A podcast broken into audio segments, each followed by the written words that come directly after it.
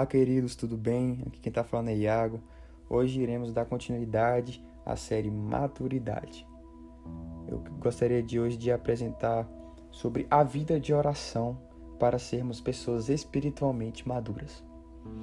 É, vamos para 1 Coríntios, capítulo 2, versículos 4 e 5. Diz assim: O meu ensinamento e a minha mensagem não foram dados com a linguagem da sabedoria humana, mas com provas firmes do poder do Espírito de Deus. Versículo 5. Portanto, a fé que vocês têm não se baseia na sabedoria humana, mas no poder de Deus. Aqui Paulo deixa claro que a mensagem na qual eles ensinavam não tinha a ver com a sabedoria humana ou com o intelecto de alguém, era tudo vindo através do Espírito de Deus.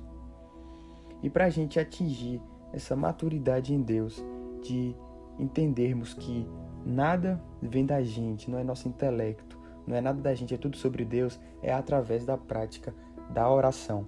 A intimidade com o Senhor nos leva a uma maturidade espiritual.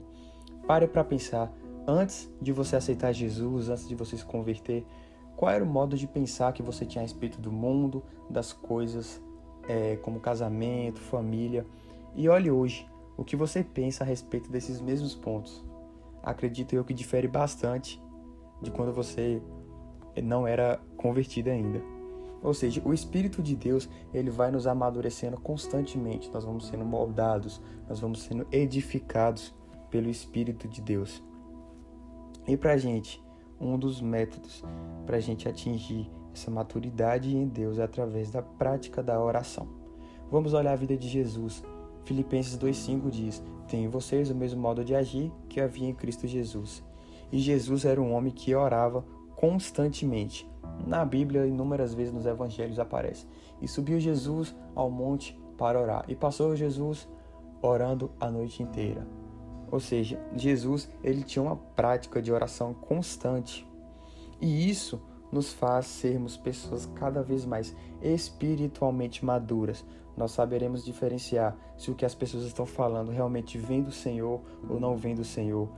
É, quanto mais nós entramos na presença de Deus, na intimidade com o Senhor, mais nós nos tornamos pessoas sábias em Deus, porque quando o Espírito fala com a gente, é gerado algo no Espírito. Pois o que é gerado na carne é carne, e o que é gerado no Espírito é Espírito. Então a gente precisa ter essa vida de intimidade com o Senhor, uma vida constante de intimidade. A gente assiste muita pregação, é, lê muitos livros, ou escuta muitas músicas, tudo isso é muito bom mas nada disso pode substituir a prática da intimidade da oração na nossa vida com o Senhor. Porque o principal, o princípio básico é termos uma vida de adoração, de oração com o Senhor. É, vamos olhar a vida de Davi, que era um homem segundo o coração de Deus. Davi era um homem que sempre estava orando, era um homem que sempre se prostrava perante o Senhor, se rasgava perante o Senhor. Quando ele caiu em adultério, ele foi correndo para a presença de Deus, se rasgou perante a ele, se prostrou. Deus, vê se há em mim algum pecado conduza-me pelo caminho reto. Ou seja, essa vida que nós precisamos ter, uma vida de constância espiritual com o Senhor, de oração, para atingirmos um nível de maturidade espiritual. Olha o versículo 6. Porém, para os que são espiritualmente maduros, anunciamos uma mensagem de sabedoria, mas não é de uma sabedoria deste mundo, nem a dos poderes que o governam e que estão perdendo seu poder. Versículo 7. A sabedoria que anunciamos é a sabedoria secreta de Deus, escondida dos seres humanos, a sabedoria que o próprio Deus, antes da criação do mundo, já havia escolhido para a nossa geração. Então, nesse breve podcast que estou gravando nesse momento, eu queria é, deixar isso em seu coração. Que a prática da oração possa gerar em nós é, uma maturidade espiritual cada vez mais. E isso é fato, isso vai acontecer. Então, o que nós temos que ter de verdade é mais intimidade com o Senhor, mais intimidade com o Espírito Santo para nos tornarmos cada vez mais sábios e maduros. Que nós possamos ser como Salomão, que Deus falou: Salomão, você pode pedir o que você quiser. E ele falou: Deus, eu quero sabedoria para governar o povo. Que nós possamos fazer esse mesmo pedido. Deus, nos dá sabedoria para que eu saiba coordenar aquilo que o Senhor colocou em minhas mãos. Me dê sabedoria para que eu possa administrar os dons que o Senhor colocou sobre a minha vida. Gente, a gente hoje tem livre acesso ao Pai. Então a gente pode pedir essas coisas a Ele. De livre acesso, o véu foi rasgado. O que a gente está fazendo com o véu que foi rasgado? Será que a gente está tentando recosturar esse véu através das nossas atitudes? Não, gente. Vamos cada vez mais entrar na presença de Deus.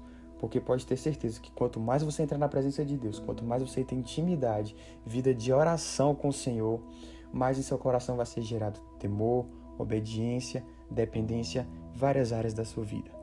E, faz, e dizer assim como Paulo diz: nós explicamos as verdades espirituais aos que são espirituais.